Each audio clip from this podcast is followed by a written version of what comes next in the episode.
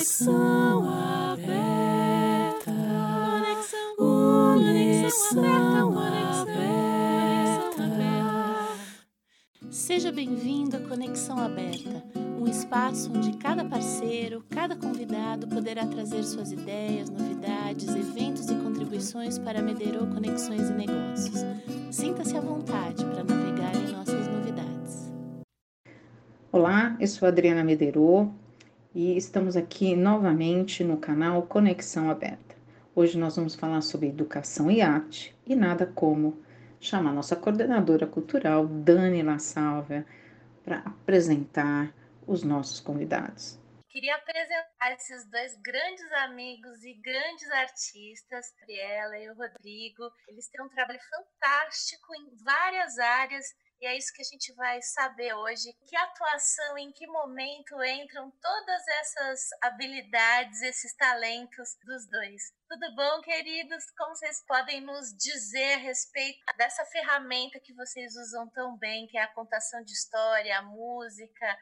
Bom, vou falar primeiro aqui o Rodrigo, Rodrigo Ieno. Eu sou baterista, compositor. Comecei tocando piano migrei para bateria e acabei me formando em composição, que tem aquela história que baterista não sabe música. Então, me formei em, é, em composição, oito anos. Durante muito tempo eu não estava usando essa composição, tinha todo o conhecimento e não estava usando. A Gabriela, que é a minha parceira aqui, atriz contadora de histórias, me convidou uma vez para participar, mas eu fui um violãozinho, uma percussão, meio tímido assim, meio com vergonha. Será que eu sei fazer isso? E aí a gente fez três apresentações seguidas, assim, dois dias, e foram mágicas as apresentações. E ali eu já me, o bichinho me mordeu. Eu falei, não, acho que eu quero fazer isso. E a, a, parte de composição, eu usei muito na época que eu tocava com quarteto de jazz, que eu não tenho mais esse quarteto. Então eu estava muito tempo sem compor. Aí a Gabriela me encomendou uma música infantil, meio como quem não quer mulher esperta, né? Ah, faz uma musiquinha aqui para um sapinho, que é um personagem que eu vou contar uma história. Comecei a fazer do sapinho, fiz não sei quem. Aí comecei a usar o piano, que eu toco piano também, teclado nas apresentações. E foi crescendo essa vontade de voltar a compor. Comecei a compor para o nosso grupo. Abigail Conta Mais de Mil, que é o nosso, nosso grupo de, de contação de histórias. E acabamos gravando até um CD, que é Abigail Conta Mais de Mil, quem quiser que cante outra. E lá tem todas as composições que eu acabei fazendo para o nosso grupo. Quer falar um pouquinho você, Gabi? Oi, pessoal, tudo bem? Eu sou a Gabriela, eu sou atriz, minha formação é como atriz contação de histórias, ela chegou na minha vida através de um outro grupo que eu trabalhava, que se chamava Prosa dos Ventos, que eu aprendi muita coisa com eles, eu trabalhei 10 anos. Eu, eu também tenho uma forte veia humorística, né, como atriz, trabalho muito com comédia e palhaçaria. Eu estava sentindo uma necessidade na contação de histórias na época, ter música também. Não que lá não tivesse, mas de ter um, uma combinação contação de histórias e música. Senti a necessidade, a necessidade, de sair e montar o meu grupo, que é o Abigail Conta Mais de Mil. E o Rô entrou junto comigo. E aí, desde então, a gente está completando 10 anos agora, em 2020, o Abigail. A gente foi como o Rodrigo falou, eu, eu comecei sozinha, contando as histórias sozinhas em escolas e shoppings, nas livrarias dos shoppings. Quando começaram a pintar os, os famosos eventos de finais de ano, Rodrigo entrou comigo, começou um SESC, aí começou uma biblioteca e foi, a gente criou essa parceria do Abigail com a contação de histórias e a música não só mais um elemento, mas também de uma certa um fio condutor, um, um personagem. A música faz parte do estilo da, da nossa narrativa, está sempre presente. Eu, eu gosto de contar histórias. Você sabe que a contação de história ela surgiu quando os seres humanos começaram a tentar explicar a vida e o mundo à sua volta. E a partir dessas necessidades, os seres humanos, por meio da oralidade, passaram suas vivências, crenças, conhecimentos, experiência para gerações futuras. O que vocês querem deixar para gerações futuras? Acho que um, um legado de histórias, tem o nome, amiga, eu conta mais de mil, mas acho que aprender a escutar. Acho que a contação, a narração de histórias ela tem esse aprender a escutar crianças, as novas gerações estão perdendo, tudo muito frenético, então é tudo muito imagem. Acho que o aprender a escutar é, é importante não só vida da pessoa, você também nas suas relações escutar um amigo, né? A gente às vezes escuta o problema do outro e já está falando do nosso em cima. A escuta, a gente tem esse propósito de aprender a, a criança e também o adulto a escutar reaprender a escutar. Eu, eu acrescentaria que também acho que seria uma, uma forma de tirar a criança frente da televisão, porque esse escutar que a Gabriela falou também e a imaginação, né? Você está escutando uma história, você não está vendo exatamente. Tem um personagem, ela monta com, com adereços, tal, mas não é um filme, né? Ou não é uma peça de teatro. Então também te, te leva à imaginação. E eu acho que isso te leva para a leitura também, porque quando você lê um livro, você não tem imagem. No caso infantil tem uma imagem ou outra, mas a leitura é você lê e, e na tua cabeça você faz uma, um cenário. Você, tudo que você está lendo, você está imaginando na tua, na tua, cabeça. Então eu acho que é uma preparação para um, um, adulto que vai ser um leitor.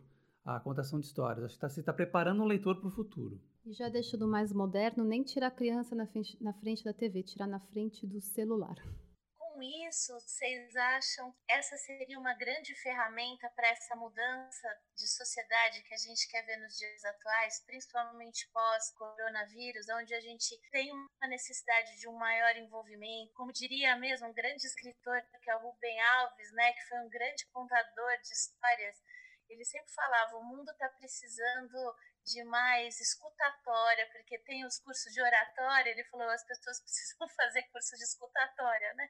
Mas mais que isso, eu também, como fazedora de arte, vamos dizer assim, eu sinto que esse caminho da contação misturado com a música traz esse envolvimento maior. A gente vê hoje uma grande tendência na educação vinda de um grande educador, o Pacheco, criou uma escola em Portugal, que é a Escola da Ponte. A Ponte, ela traz como grande diferencial do resto das escolas, você trazer a criança para uma questão ela tem que, vamos supor, olha, tá, tem uma goteira no telhado, como é que eu vou resolver isso? Então aí se calcula matematicamente, enfim, todas as áreas envolvidas para solucionar essa questão. Vocês acham cada vez mais a gente tem essa necessidade dessas linguagens artísticas para a educação no sentido de trazer funções criativas para a sociedade? O que vocês sentem quando vocês estão em frente às crianças ou aos próprios pais? Reação delas em relação aos personagens, às histórias? Como vocês sentem esse acrescentar é, na vida das pessoas? Acho que não só a, a, contação de histórias, acho que como você mesmo disse, qualquer tipo de arte é extremamente necessário para a educação. Acho que a gente está tendo um exemplo agora muito forte nessa quarentena das pessoas aí presas em casa e o que salva, uma das coisas que salvam é a arte. Então as pessoas procurando as lives, assistindo Filme. lives de contação de histórias, assistindo filmes, assistindo cursos para aprender instrumentos, que a arte ela dá um alívio na alma, né? Ela dá um acalento que não só numa, numa situação extrema como nós estamos vivendo agora, mas acho que para toda a vida. A, na, no caso da educação infantil, a criança ela já ela tem muita criatividade, muita imaginação, mas forma como educa, como as escolas educam, não ter é, esses cursos, né, tão tão importantes como a música, como o teatro, como uma artes plásticas, interfere nesse bloqueio de criatividade para um futuro adulto que precisa ter uma criatividade para solucionar problemas. E isso já é, né, dessa educação já vem há algum tempo. É, eu estudei, a minha educação infantil foi anos 80, minha, as minhas escolas, as duas que eu estudei, não tinham nenhum curso de artes. A gente não tinha teatro, não tinha nada. Fundamental é a arte na, na, na educação como um acalento da alma. A criança não vai não precisa se tornar um grande artista, mas ter aquilo para ter uma sensibilidade também, deixar as pessoas um pouco mais humanas. Acho que a arte ajuda, tem essa função também. É, no caso do, do, do, teatro, acho que tem muita gente que usa também, faz cursos de teatro para soltar, ficar menos tímido, para até o cara não, não quer trabalhar. Eu já vi assim, tive alunos no colégio de alto nível, que o pai é um empresário, a, a menina fazia curso de teatro porque ele quer que ela seja palestrante, ó, preparar para a vida, abordagem do teatro. Eu vou fazer teatro para me soltar, sou muito tímido, eu quero um dia poder palestrar, e eles usam essa ferramenta. Agora, eu acho que assim, a, a, no nosso trabalho, a gente, por exemplo, quando está trabalhando, dando, trabalhando, fazendo uma história para crianças muito pobres, né, nas, nas, bibliotecas, né, que você vê que a gente vende abrigo, eles não têm nada. Então, é, é um presente que você está dando para eles e é isso, quer dizer, eles estão ali imaginando, que nem era 30, 40 anos atrás, porque não tem, é só, né, duas pessoas, uma contando história, outra fazendo a, a parte da música, enfim. E eles têm que imaginar, voltam, voltam para casa imaginando. E eles questionam muita, muita coisa durante as histórias também. Aí tem outro público, que seria um público assim mais intelectual, que não é tão humilde, por exemplo, que tem essa mentalidade, eu não quero deixar minha filha o dia inteiro na televisão, eu quero que ela leia um livro, que ela brinque, que ela brinque sozinha ou com, com a colega, e no, no, final do dia eu vou ligar a televisão à noite. Esse tipo de público, que eu acho bacana, é um público, que leva os filhos no SESC. Tem essa chance que eles têm essa, esse canal com a gente, então a gente pode tentar passar alguma coisa para eles. Mas tem um terceiro público, que esse é impossível, que esses filhos de milionários, que eles não sabem o que é um SESC. Então, muito menos uma contação de histórias. Talvez eles tenham visto na escola a professora contar de um jeito que não é, né? É uma professora que faz um monte de coisas, entre essas coisas ela conta histórias. Então é um público que a gente não atinge, e isso eu acho é, muito sério.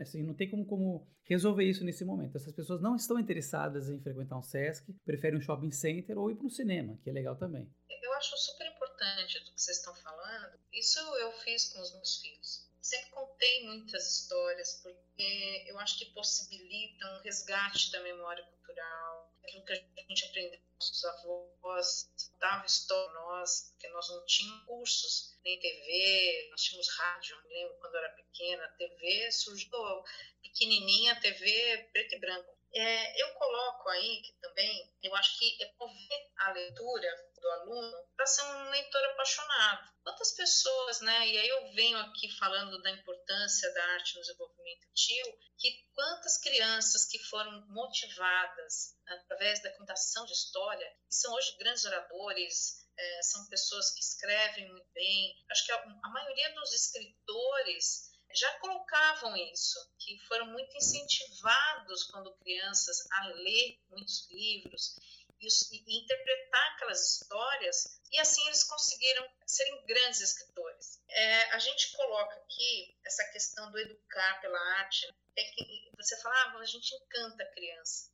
Vocês acham que hoje existe isso dentro das escolas, principalmente da educação básica? Será que está sendo incentivado isso nas salas de aula? Tanto a música, a arte, né? Na minha época a gente falava de folclore. Vocês têm percebido isso? Que existe uma magia para contar a história. Tem que contamina a criança que está escutando. Eu queria saber um pouco essa experiência de vocês quando vocês estão contando história, principalmente nas escolas, biblioteca, com isso que vocês estão falando aqui agora. É, eu acredito que sim, acho que há um tempo já vem o um movimento das escolas, tem os cursos de arte, e eu acho que as, eu vejo, eu sinto as professoras sempre interessadas ou, ou procurando alguns cursos. Eu, eu, acho que tem um movimento sim, acho que eu vejo nas escolas particulares, tanto que hoje eu dou aula em, em duas, né? Agora eu estava dando aula em três particulares. É uma aula que se chama Histórias Brincadas, que é uma contação de histórias que as crianças acabam também fazendo jogos teatrais e de, de, expressão corporal. E vejo as professoras que assistem a minha aula muito interessadas, prestam atenção. O workshop que eu dou de é, contação de histórias para professores sempre tem muito, sempre tem público, tem um pessoal interessado. Que sim, que acho que as, as boas professoras, as boas escolas, elas estão procurando cada vez mais ferramentas é, de arte, né, para incrementar, não incrementar só por incrementar para para mostrar para os pais, mas no bom sentido mesmo, é, em benefício aos alunos. E sinto que nas escolas públicas, que aí já infelizmente você não vai encontrar um curso como esse, contação de histórias, alguma coisa assim, quando eu vou me apresentar nas escolas públicas, eu sinto que as professoras ficam muito felizes. Tive uma oportunidade há dois anos atrás de fazer um workshop com professores de umas 10 escolas públicas e era muito legal. Elas ficaram radiantes, anotavam, elas estavam sedentas é, por aquele tipo de informação para passar aquilo para os seus alunos também. Então, acho que o, o, o contador de histórias, eu não sei se tem um dom, eu acho que todo mundo.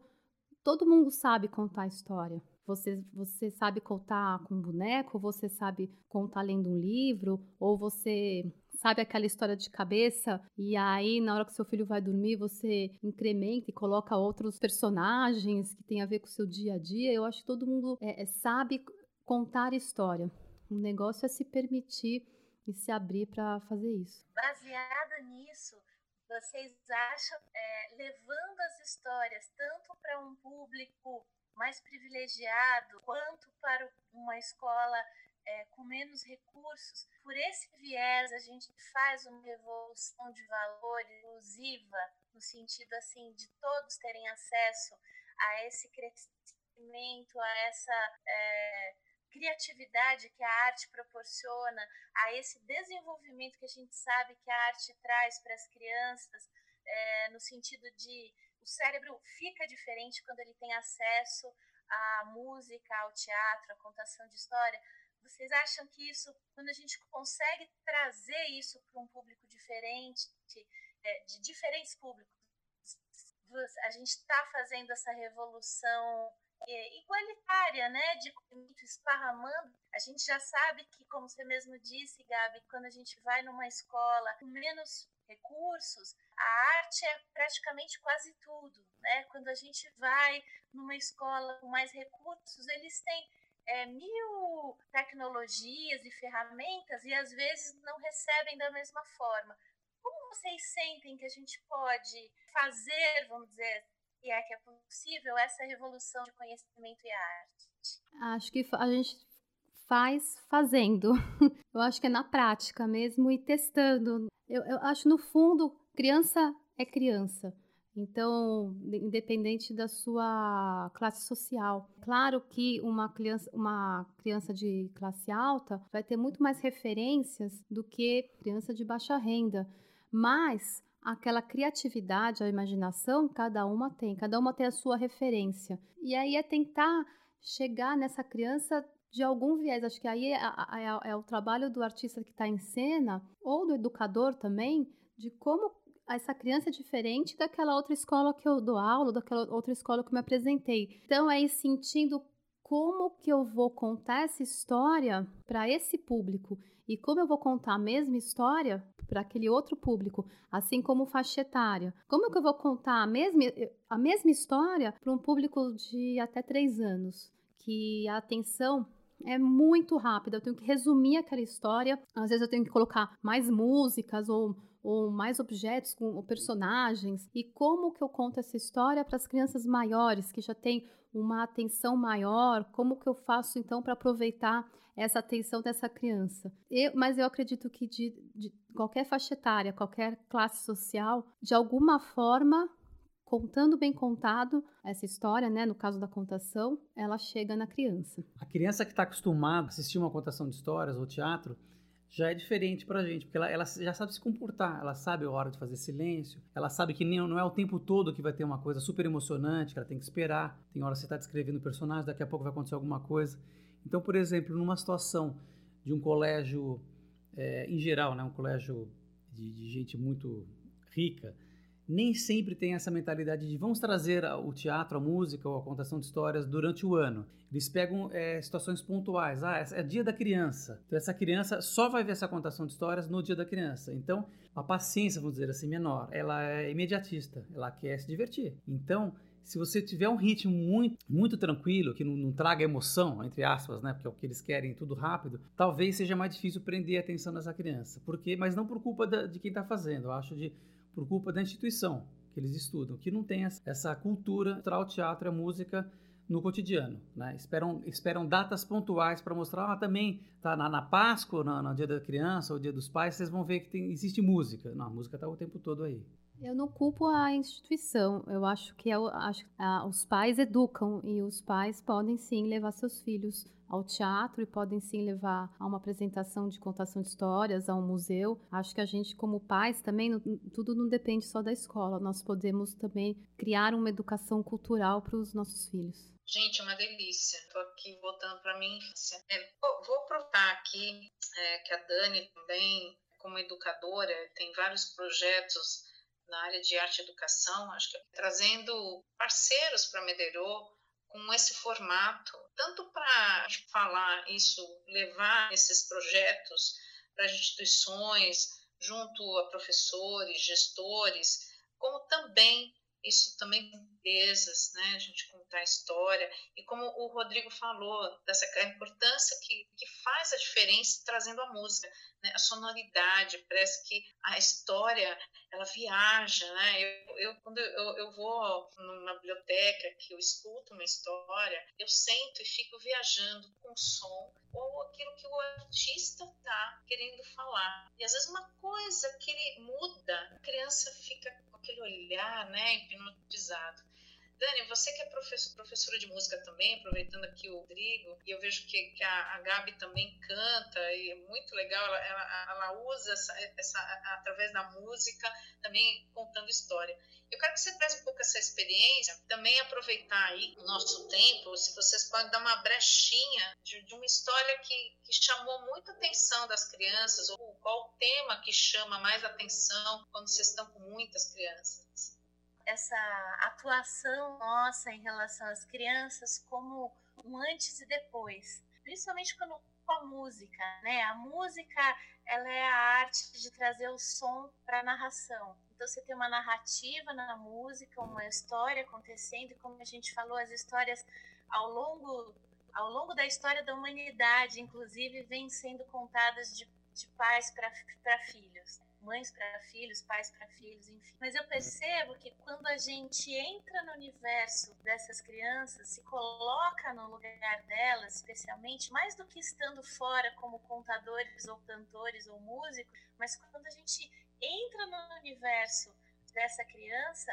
é, o olhinho dela brilha e é aí que a gente fez a diferença, ou tenta fazer a diferença. A gente traz situações cotidianas com essa magia do som, vamos dizer assim, para poder trazer ou histórias que é, a gente fala é, lições de moral, né? Mas não é isso. Na verdade, seria a verdade da vida. Na verdade, não que não é, sejamos os donos da verdade, mas através das histórias a gente vem vendo ao longo do tempo das lendas, das fábulas, das letras de música, a gente tem histórias de vida, é, histórias sobre amizade, amor, enfim, tudo que a gente quer é, construir dentro da criança, que na verdade é um papel em branco, está ali participando ativamente da construção emocional, psíquica, é, técnica, enfim, dessa criança que futuramente, de repente, por causa de uma aula, de uma música que ela escutou,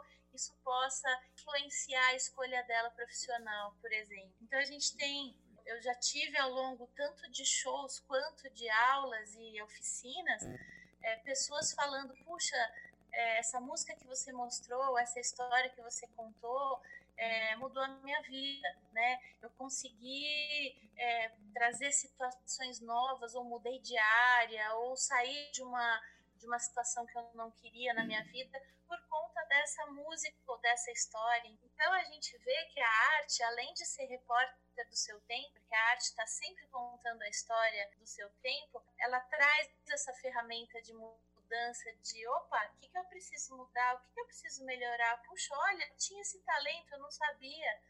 Ah, legal. É, a, a, música aqui tem uma outra função também, que acho que é onde, como eu escrevo também, as histórias, criar histórias a partir de uma música. E não que essa história ela tenha a ver com a letra daquela música, mas o que eu, quando eu escuto essa música, que história que ela me inspira. Então, como vocês pediram um trechinho, é o trechinho do trechinho do trechinho. Uma das histórias, a gente tem um projeto que, eu, que é o nosso. Nossa, acho que é um dos que mais rodaram, assim, né, de contação de histórias, que é o Histórias que eu vi de Quatro Rapazes. São histórias inspiradas em canções dos Beatles. E uma delas é, rendeu até um livro, né, que é o Bora Mudar, que eu até contei esses dias na, nas, na live, né? Vou dar o resuminho. Era uma vez um menino que ele se chamava João. E ele mora em uma cidadezinha chamada Borá, aqui no estado de São Paulo. Borá é uma das, acho que é a segunda cidade com a menor população que existe. Não chega a ter mil habitantes. Ela já foi a primeira, mas acho que nasceram umas três pessoas lá e ela perdeu o posto para segundo lugar. E lá em Borá morava o João, uma cidade super pequenininha. E numa cidade tão pequenininha, todo mundo se conhece. Então chega, chega ali o amiguinho do João e fala: Ô oh, João, você sabe que vai ter o aniversário do Guilherme? Ah, eu sei, é o filho da dona Mirtz. Mas vem cá, você sabe me dizer se as meninas vão? As meninas ou a menina, Cassiana?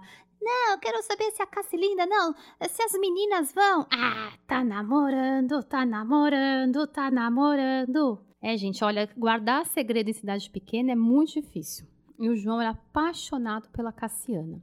E ele estudava na maior escola de Borá. Então, mesmo assim, todo mundo se conhecia.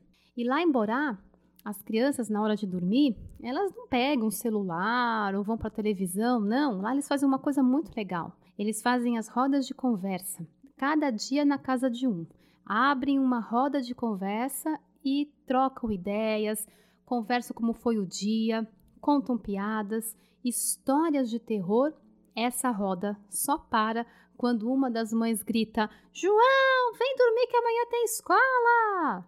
E assim todas as crianças voltam para suas casas para dormir ao som dos cri-cris dos grilos e no dia seguinte continuar vivendo livre como um passarinho. Free as a bird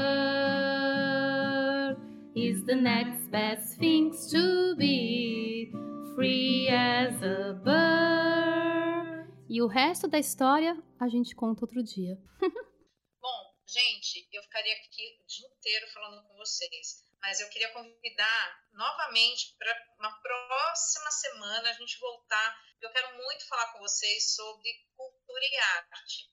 Eu queria dizer a vocês, professores, é, eu acho que fica aí uma, uma mensagem desse cast da importância da gente investir na contação de história, no investimento com os nossos crianças, os nossos jovens, é, adolescentes, e trazer um pouco isso para nossa vida, que eu acho que é muito importante também para nossa família, principalmente agora que nós estamos todos aí de quarentena e juntos. Dani, você quer fechar? Ó, convidando vocês para a próxima semana para falar de novo sobre arte. Dan, você não quer fechar aqui para gente? Quero, eu quero dizer da importância realmente desse ponto da gente trazer ferramentas, refletir, criar juntos novas possibilidades para esses novos rumos da arte e educação. É uma delícia, queria convidar todo mundo próximo, onde a gente tem mais perguntas, mais é, reflexões sobre o assunto. Obrigada.